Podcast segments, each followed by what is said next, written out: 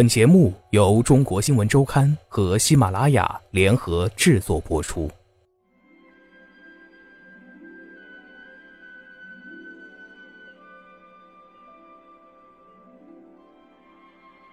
斯皮尔伯格执着于从孩子的角度切入故事，或许正是因为这一视角的切入，能为斯皮尔伯格所有的电影都镀以一层温暖而又明亮的底色。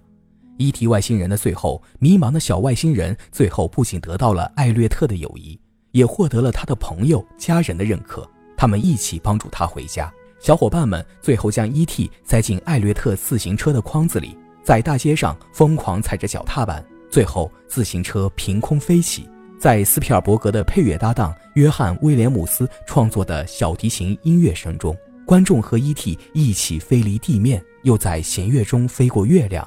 最后，在圆号声中着陆，唯美而又忧伤。这个漂亮而震撼人心的场面，成为二十世纪最经典的电影场景之一。事实上，不单是儿童片《E.T. 外星人》，斯皮尔伯格即便拍摄严肃沉重的二战片《辛德勒名单》，全片压抑的让人喘不过气来，那个被誉为神来之笔的红衣小女孩，仍然寄托了一点明亮的希望。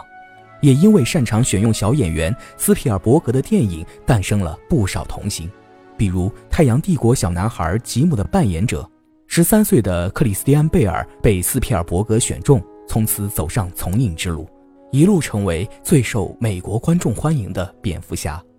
再比如《世界大战》里的达科塔·芬妮，以及在《E.T. 外星人》里饰演可爱的小女孩戈蒂而走红全美国的小德鲁·巴里摩尔。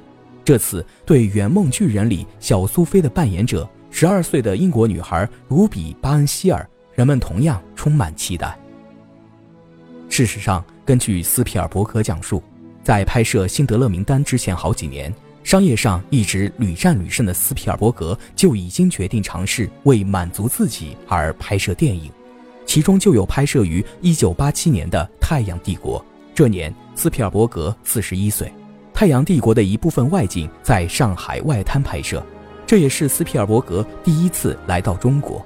根据中国方面的要求，剧组只有为期二十一天的拍摄时间，动用了超过五千名群众演员。为了取得实景，斯皮尔伯格移走了黄浦江上所有三十年代以后生产的船只。事后，由于拍摄时污染环境，这部片子还曾受到中国有关部门的处罚。正如斯皮尔伯格自己所说，他所有的电影几乎无不根植于他的童年经历。斯皮尔伯格小时候一直在不同的城市间漂泊，作为一名计算机工程师，他的父亲一直在寻觅更好的工作，斯皮尔伯格也因此跟着到处辗转。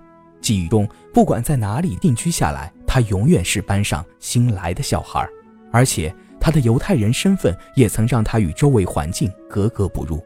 永远是一群非犹太人中的一个犹太小孩，或许这就能够理解《E.T. 外星人》中的小外星人和《圆梦巨人》中巨人的境遇。他们身上其实都折射了斯皮尔伯格自己的影子。斯皮尔伯格很依恋家庭，深爱自己的父母和三个妹妹，但小时候家里却总是争吵不断，这让他孤独而又迷茫。斯皮尔伯格十六岁这年，他的父母终于离异了。这让他的孤独感更加强烈，他又一次跟着父亲搬家，这次来到了加利福尼亚。也是在这一年，斯皮尔伯格还在亚利桑那州菲尼克斯的阿卡迪亚高中上学时，他就开始独立拍摄制作电影。这年，他自编自导了一部科幻冒险电影《火光》，整部影片时长共一百四十分钟。他成功组织在当地电影院放映，还煞有介事地举办了一场红毯活动。这部成本为四百美元的独立电影，最终不仅收回了成本，还获得了大约一百多美元的利润。这段经历一直是斯皮尔伯格的研究者们津津乐道的地方，被视为他此后长达半个世纪的正式电影生涯中一再取得商业成功的源头。早在十二岁的时候，他就用父亲的一台八毫米柯达摄像机进行拍摄。他将镜头对准家里的成员拍摄他们的生活并制作成几个短片还都获得了不低的评价。多年以后斯皮尔伯格的电影到处都是早期家庭生活的痕迹在一次访谈中他还提到过这些经历带给他的影响。斯皮尔伯格天生热爱家庭但却长期忍受父亲在日常生活中的缺席因此他曾坦诚他的很多电影都在重拾美国家庭梦。斯皮尔伯格在影片中重塑家庭梦，也花了很大力气在现实中建立美好温暖的家庭。他称之为像原子核一样密不可分的家庭。即便是事业取得超出常人的成功，他也认为自己一生最重要的是家庭。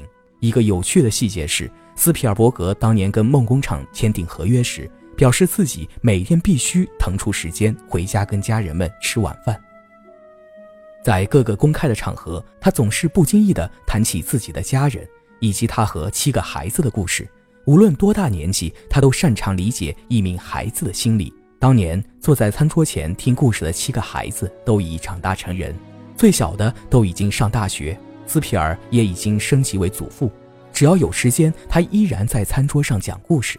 斯皮尔伯格在商业上也并非从开始就一帆风顺。那部叫好但不叫座的片子，就是拍摄于1974年的《横冲直撞大逃亡》。这部片子收获了很多好评，但仅仅足够收回成本。